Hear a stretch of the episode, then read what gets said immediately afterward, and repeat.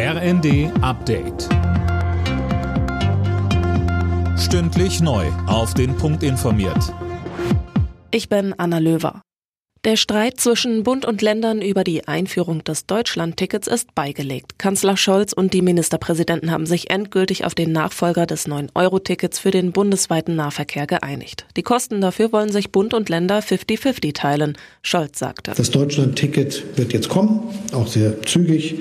Und wir haben jetzt nun alle Hürden beseitigt, sodass die Verantwortlichen in den Ländern und den Verkehrsunternehmen jetzt alles daran setzen können, dass das auch schnell und zügig vorangeht.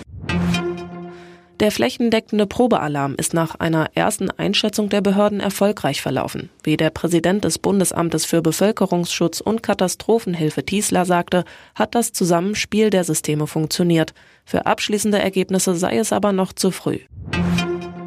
Nach der Großrazzia in der Reichsbürgerszene sitzen nun 23 der 25 Tatverdächtigen in U-Haft.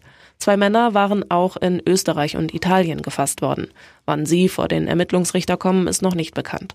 Bundesinnenministerin Faeser findet, der Staat muss noch gezielter gegen Extremisten vorgehen. Im ZDF sagte sie. Da wir gestern bei diesen Abgründen einer terroristischen Vereinigung auch gesehen haben, dass dort Mitarbeiter des öffentlichen Dienstes betroffen waren, ist es für mich ein Anliegen, dass wir Verfassungsfeinde aus dem öffentlichen Dienst schneller entfernen können, weil wir verhindern müssen, dass der Staat von innen heraus sabotiert werden kann.